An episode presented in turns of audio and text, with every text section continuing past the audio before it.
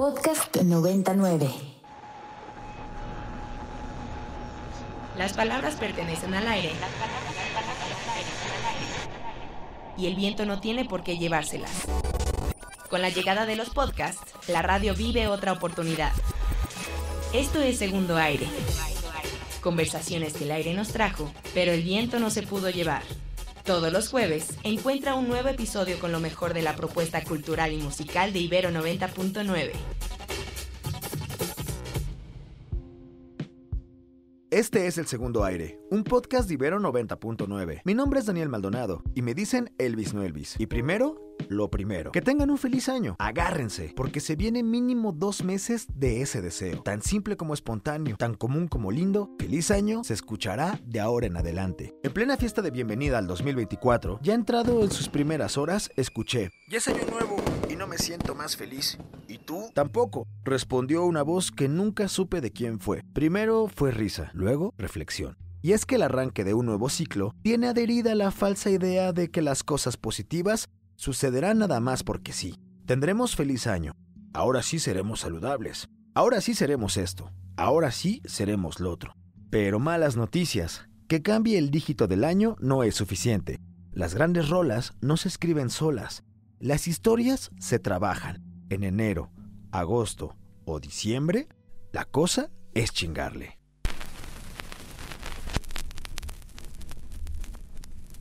La idea de que la inspiración es inalcanzable como diosa, que llega y todo ocurre, es tan romántica como falsa. La inspiración es de quien la trabaja. Picasso, el pintor, decía que me encuentre trabajando cuando hablaba de inspiración. Al menos eso indica una frase que está escrita en el calendario que la carnicería Martínez amablemente me regaló para este 2024. En este primer episodio del 2024 tendremos al escritor venezolano Luis Brito y a la rapera regiomontana Niña Dios para hablar sobre los procesos disciplinarios y la dedicación, algo así como el Excel de la creatividad. Segundo aire, dedicado a hacer las cosas.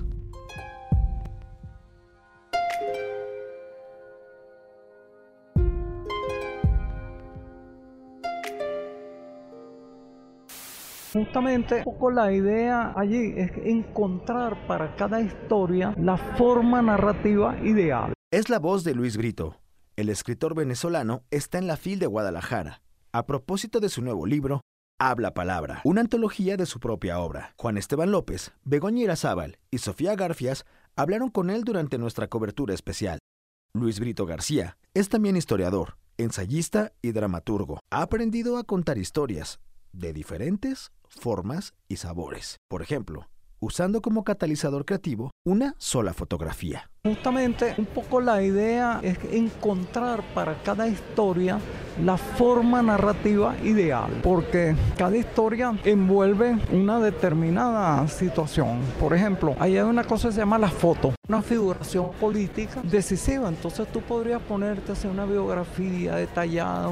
No, no, no, pero es que ahí están fulanito tal vendió la fuerza eléctrica de Guayana, el otro se robó tal cosa, el de más allá se metió humorista y se murió de hambre, aquel desapareció, este, etcétera. Tú puedes ver en una foto de grupo la historia de una generación contada así en unas pocas frases, como quien describe un grupo de jugadores de fútbol fotografiados.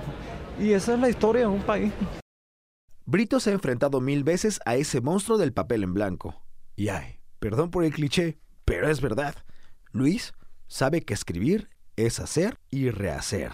Para contar una historia hay que administrar la información. ¿Cómo hacer partícipe al lector de las narrativas arrojadas al papel? El clásico Dale la vuelta aplica porque es verdad.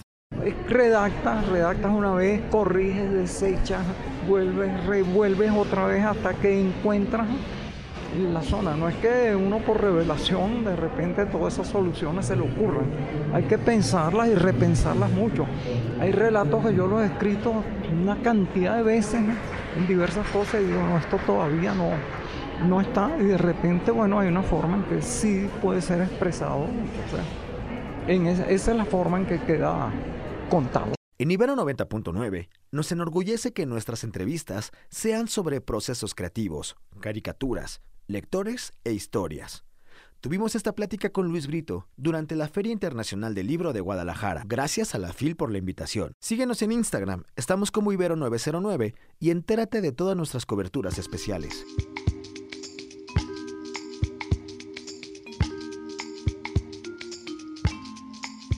Hagamos un ejercicio. Dibuja un ojo y ponlo en la calle. Dale nombre, incluso apellido.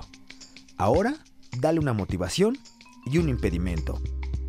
3, 2, 1. John Twinkie, el ojo, quiere cruzar la sucia avenida principal, pero no se atreve porque le falta su compañero, el anticuado señor Scott, que aunque tiene su misma edad, ve la vida de forma diferente. Ahí podría haber una historia, incluso la hay, pero la cosa es seguirle y buscar un mejor nombre para el ojo que John Twinkie. También habrá que decir de qué colonia es la sucia avenida, y seguir, y seguir, y seguir. Yo debo seguir con este podcast, porque la cosa es chingarle, pues.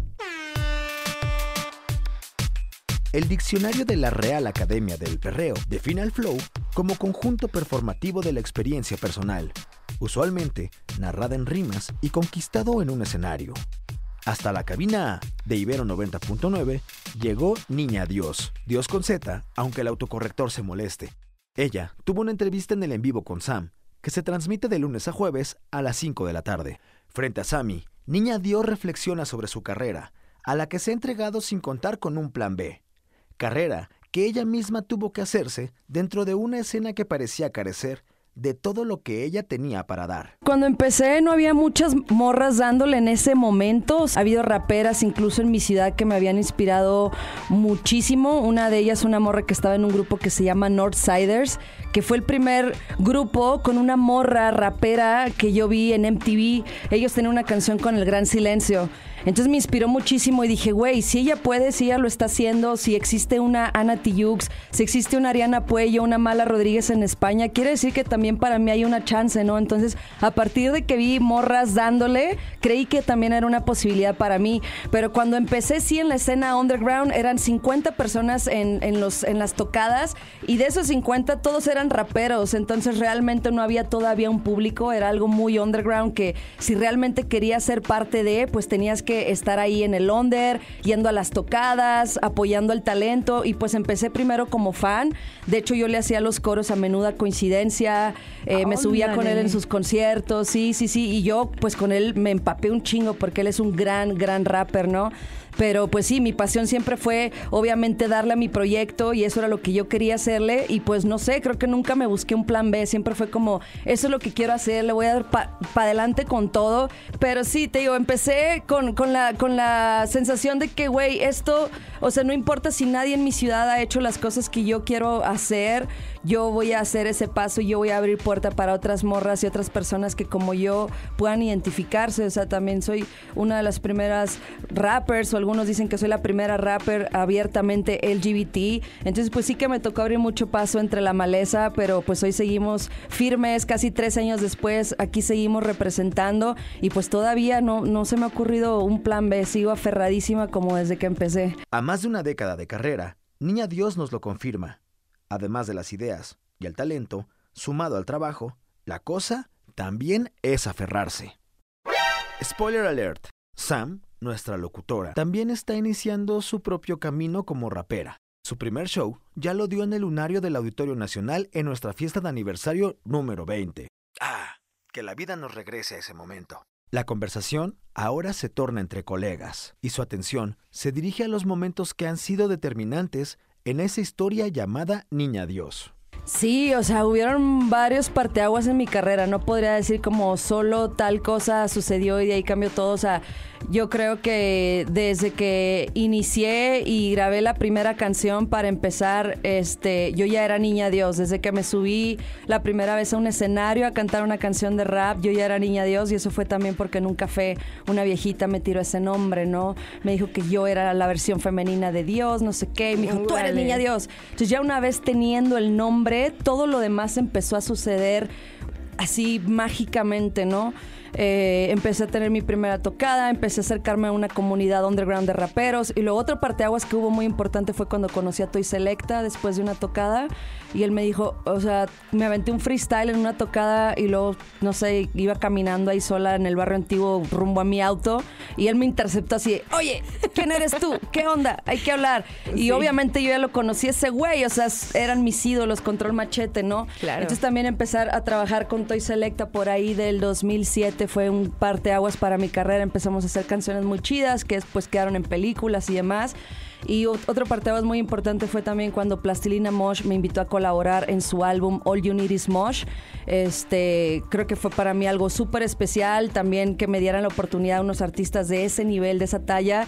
Y a partir de ahí, o sea, te digo, empezaron a, suceder cosas muy bonitas, colaboraciones muy chidas en mi carrera, en donde fui incorporando diferentes géneros, como desde la cumbia, lo alternativo, lo electrónico, el rock. Entonces, pues desde el principio, no sé, fue un, fui un proyecto que le ha gustado muchísimo experimentar con diferentes sonidos y que han habido pues estos momentos especiales y mágicos en mi carrera que, que me han permitido regresar y regresar siempre con un nuevo sonido y con algo diferente que darle a la gente, ¿no?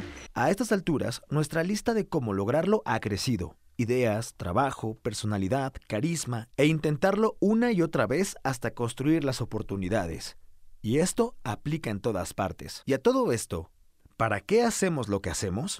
Sí, la verdad mis inspiraciones eran bastante amplias y el contenido que yo hacía en mis letras era también igual de diverso y a mucha gente de la escena under no les gustaba eso, ¿no? Porque era como o eras rap político así súper clavado en lo social o eras como rap cholo de calle que hablaba de pandillas. Entonces como que realmente no había algo en medio. Eh, y yo tenía como todos estos colores que quería darles a la gente y compartirles todos estos diferentes matices que yo tenía en cuanto a mi mensaje, en cuanto a mis beats, a mi sonido y todo eso. Pero pues simplemente tuve que callar todas esas opiniones porque al final pues ¿sabes? O sea, ninguna de la gente que, que, está ahí nomás tirando hate me está dando de comer. Entonces era como, solamente me tengo que enfocar en mí, en lo que yo tengo que compartirle a la gente, porque pues nadie, nadie más lo va a hacer mejor que yo. O sea, yo soy la única que puedo hablar de mis vivencias, de lo que yo viví. Entonces eso es lo que le tengo que hablar a la gente y si conecta con la gente, chido, y si no pues sorry, pero yo tengo que ser yo. Entonces, te digo, desde el principio como que nunca tuve opción de ser algo diferente a, a, lo que fuera mi esencia y es algo que he ido sosteniendo en este tiempo. O sea, como dices esta canción de chicos, tenis y cachucha. O sea, hay rolas que son como muy mi esencia y voy igual explorando con muchos otros sonidos, pero creo que como lo que, lo que es mi verdadera esencia, eso no cambia nunca.